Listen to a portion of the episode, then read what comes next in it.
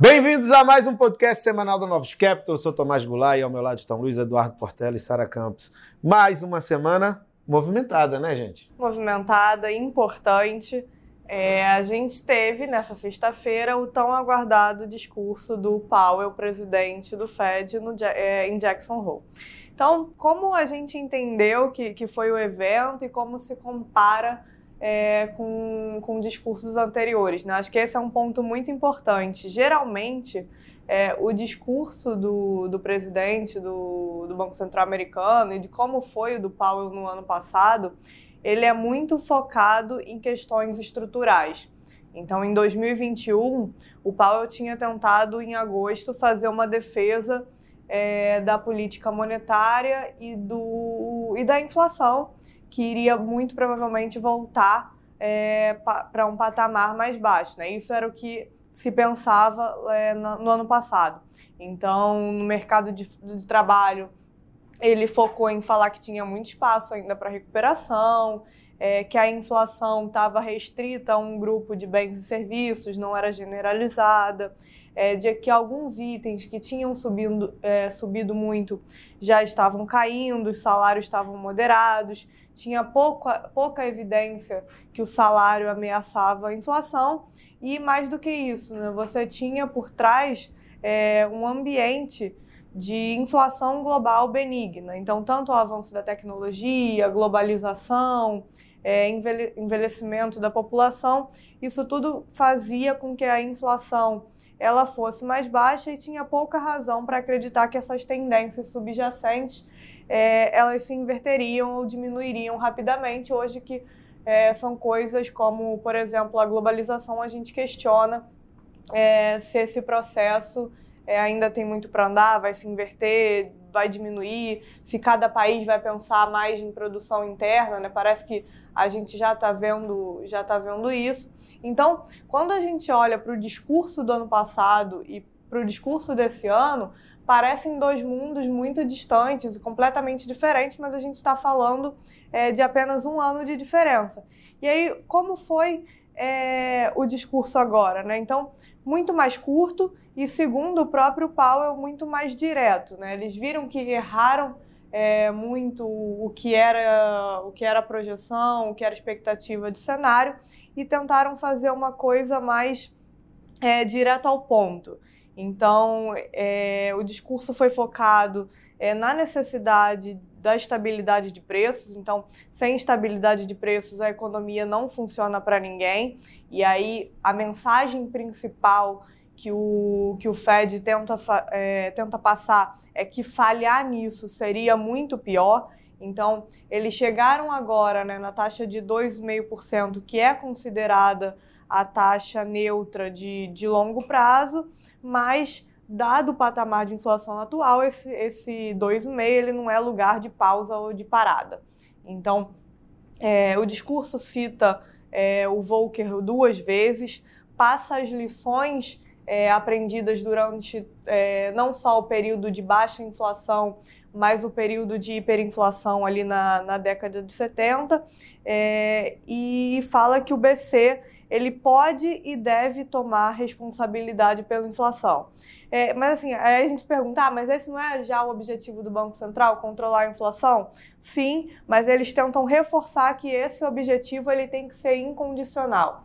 Então a gente vai ver desaceleração, é, vai ver perda de força no mercado de trabalho, mas o Banco Central ele não pode é, falhar no seu objetivo é, primordial, que é dar estabilidade de preços para a economia. E nesse contexto é importante que as expectativas de inflação estejam controladas, então não tem espaço é, para complacência, é outra, outro ponto que eles é, tentam reforçar no, no discurso, e que a taxa de juros precisa ficar em patamar restritivo até ter certeza que o trabalho está é, tá sendo feito, né? está feito. Então é aquela história de ver evidência de que a inflação ela está num, numa trajetória é, em direção à meta de 2%, não pode fazer é, igual aconteceu em, em, episódios passados de stop and go, que a gente chama. Né? Então, se afrouxa um pouco, aperta, afrouxa, aperta, isso só alonga o período de sofrimento no sentido de inflação mais alta por mais tempo. E, de novo, né, a mensagem principal é de que a estabilidade de preços é o mais importante e que sem isso é, não há funcionalidade é, econômica. Então, esse foi, sem dúvida, um, o, o, evento né, mais importante da semana, uma mensagem, é, na nossa opinião, mais rock, bem forte. É, e, é, para além disso, acho que também continuam os desenvolvimentos mais negativos em torno de, de energia na Europa. É, então, a gente viu a, a Ofgem, no Reino Unido, que é a fornecedora de eletricidade e gás, anunciando um aumento de 8%, é, desculpa, de 80% no, no teto tarifário de energia doméstica. Então, isso, isso quer dizer que, em média, o preço por quilowatt-hora para uma família aumentou em 80%, é bastante coisa, um choque é, de renda bastante significativo, que aumenta é, a pressão sobre o governo para fazer alguma medida para aliviar o custo para as famílias. É, e o mais preocupante, né, além desse anúncio que já era esperado, né, é, o próprio Banco Central já colocava nas contas de inflação um, percentual próximo disso, colocava em 75%, mas o que é mais preocupante é que a gente não está vendo uma reversão é, desse movimento. Né? Os preços de energia, de gás na Europa, é, não só no Reino Unido, né, na zona do euro como um todo, continuam a subir. É, e além disso, né, tem tanto a questão é, relacionada à guerra, como também é, da, das temperaturas mais elevadas, fazendo com que o nível é, de água no, no, nos rios é, fique baixo. Né? A gente já comentou sobre isso aqui no, nos podcasts passados, mas esse era um, um ponto que vinha melhorando lá na, na Alemanha especificamente, e a previsão é que para a semana que vem a gente volte a ver é, os níveis do, dos rios baixarem. Então, é mais uma coisa que preocupa. O PMI essa semana, é, a gente pode dizer que foi é, melhor até do que, do que o temido, né, dado essa situação, mas de qualquer forma o, o cenário lá ele continua é, bastante difícil no, no, na nossa visão. É, a gente também teve durante a semana muitos headlines falando sobre a possibilidade de um acordo é, entre os Estados Unidos e o Irã, né, com a possibilidade do Irã voltar para o mercado de, de petróleo. Mas o que mais chamou a atenção foi a Arábia Saudita e os países da OPEC incomodados com essa volatilidade, é, dado os headlines, e alertando para a possibilidade de que a OPEC ela pode ter, é, pode vir a cortar a produção é, caso entenda que seja necessário e principalmente ali colocando a, a possibilidade de que se o Irã voltar é, a produzir, eles podem ver essa necessidade se concretizar de, de, é, de ter que cortar a produção. Então também foi um assunto importante. E finalmente, no cenário internacional, a gente ainda também é, teve China, é, questão de, de estímulos durante a semana, né? o governo tem tentado é, passar a mensagem de que está, sim, fazendo um esforço é, para sustentar a atividade econômica, é, falando em diversas medidas, entre elas aumento de, é, de fundos para que as instituições financeiras possam aumentar os, os empréstimos, e nesse nesse ambiente, né, o, governo chinês se mostrou mais incomodado com a, com a desvalorização da moeda, com, colocando o fixing na moeda em, em patamar mais alto é, do que o esperado, justamente alertando é, que se incomodou com, com o movimento.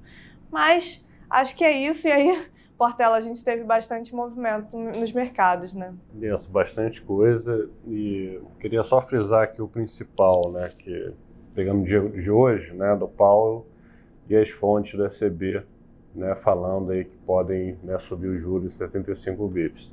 Né? Você pega o movimento das bolsas na semana, né? A bolsa americana, na verdade, caiu 4,80, só que caiu 4,5 hoje. O S&P 500 caiu 4%, sendo que caiu né, quase 4% hoje também. Então, todo mundo estava esperando esse discurso do Paulo Eu acho que ele foi bem cirúrgico no, na questão do problema, né? não passou a vergonha que ele passou ano passado, né? onde ele achava que é, a inflação era transitória, que fez, o, que fez o pico, e ele foi na questão do problema. O mercado estava muito focado em, uma sinalização. Se for 50, na próxima reunião é Dove, se for 75, é Rock. Então ele passou uma mensagem que não importa os 50 ou 75, né? o que importa é o nível que a gente vai chegar, quanto tempo que a gente vai ficar parado, e a gente não pode repetir os erros do passado. Né? Citou o Volcker né, em alguns trechos e passou a mensagem para o mercado de para de olhar para a próxima reunião importante é o nível de aperto que a gente que a gente vai ter. Então acho que isso é, é, pegou o mercado de surpresa, que estava muito focado se ele ia repetir a ata ou não, se ele ia dar um sinal de 50 ou não, deixou bem é, data dependent, né? E o mercado que tinha vindo de um rally muito forte, né, de julho até final de agosto, né, teve ali uma começou uma queda mais forte hoje e um, um aperto de condições financeiras, né? O juro também abriu na semana, o juro curto abriu 14 bips, na parte mais longa 5 bips, então segue o movimento aí de, é, de flattening, né? o dólar é, é, ficou forte é, na semana, então o euro fechou aí abaixo da, é, da, da, paridade da semana, de, de 1 para 1 com o dólar, e com todos os problemas que a Europa está tá vivendo. Né? O gás na semana subiu 38%, no mês sobe 80%. Então a Europa está numa situação muito difícil de, né, de stagflation, a atividade vai desacelerar, e o Banco Central vai ter que subir 75 bips, né, provavelmente, isso vai afetar outros países. Você pega a Itália, né, o juro está disparando, com medo de, de, de, uma possível insolvência, né, então a Europa vai entrar numa, numa situação muito delicada aí nas, nas próximas semanas. Né. É, continua falando do dólar, o CNH, né, a moeda chinesa continua, continua desvalorizando e a China conseguiu é, segurar o ritmo, né? Ela estava caminhando aí muito rápido, conseguiu intervir é, verbalmente. Tá? O petróleo seguiu subindo, é, então subiu 2,5% na semana, mas os derivados caíram, né? A gasolina caiu é, quase 6%, as agrícolas tiveram um rally forte. Né? Acho muito por causa dessa preocupação na Europa ali de né, fertilizantes, de, de, né, de pouca, é, pouca água ali nos, né, é, nos rios, está afetando esse, esse setor. Tá? E na contramão do mundo, né, esteve o Brasil muito forte na semana toda, desde o início da semana. A bolsa terminou em alta aí de quase 1% é, é, na semana. O real se valorizou né, quase 2%. Né, o day long fechou é, 9 bips. Então, é, o Brasil, acho que com uma semana de commodities subindo né, com a China, tentando dar sinais que quer fazer estímulos e um mercado mais tranquilo com a corrida eleitoral. Né, é, eu acho que os dois candidatos apertando a diferença Bolsonaro e Lula, os dois estão caminhando por cento. E foi bem emblemático, né, Tomás, essa semana aí das sabatinas no Jornal Nacional, em especial né, o Bolsonaro, que conseguiu ali né, se defender das expectativas, e o Lula, que saiu muito bem ontem. É, exatamente. Numa semana onde o presidente do Banco Central dos Estados Unidos iniciou sua fala com uma questão que deve ficar como emblemática para frente, né, a gente teve um belo comportamento dos ativos domésticos.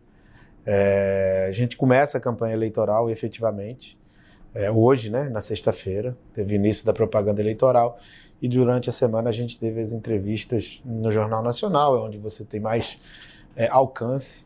E a gente começou a semana com, com, com, o presidente Bolsonaro.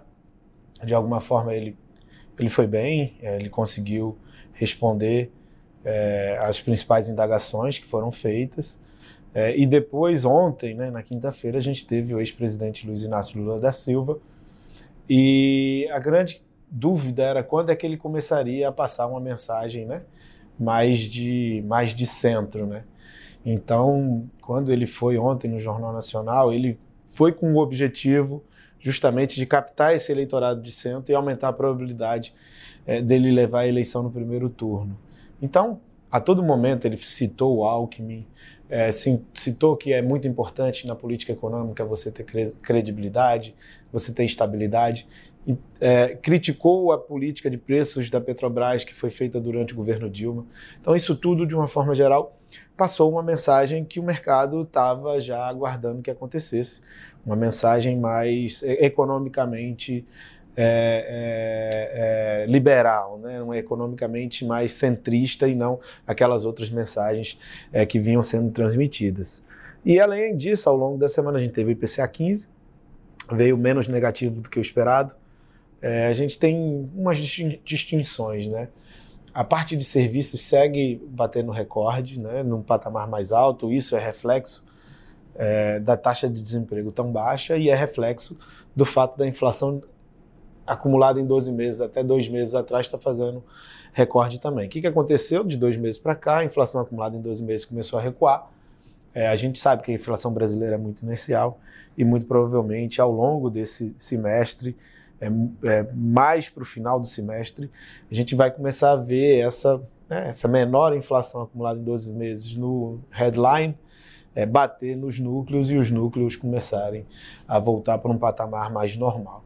Então, é assim, de Brasil é isso, a gente vai ficar bem atento, né? Semana que vem a gente tem o PIB e a gente vai ficar bem atento à propaganda eleitoral e aos impactos, né, nas pesquisas eleitorais dessas entrevistas no JN e desse início dessa, da, da, propaganda eleitoral. E lá fora também segue, será uma semana também muito importante nessa área. Mais uma semana de, de agenda cheia, a gente tem a divulgação do ISM nos Estados Unidos, tem o payroll, que é o indicador de, oficial de mercado de trabalho, e além disso, a gente ainda tem é, inflação na Europa já referente ao mês de agosto. Né? Então, é o primeiro é, sinal que a gente tem já, já mais na ponta, é, na margem do que está acontecendo com a inflação. Então, vai ser muito importante né, esses dados de inflação, ainda mais na Europa, que está com, né, com gás subindo toda semana. Diferente dos Estados Unidos, né, que a expectativa é que agosto né, seja um número calmo, a Europa pode começar a entrar num, numa espiral aí negativa né, de número de inflação voltando a subir. Então é isso, pessoal. Até semana que vem. Obrigada a todos. Bom final de semana. Bom final de semana.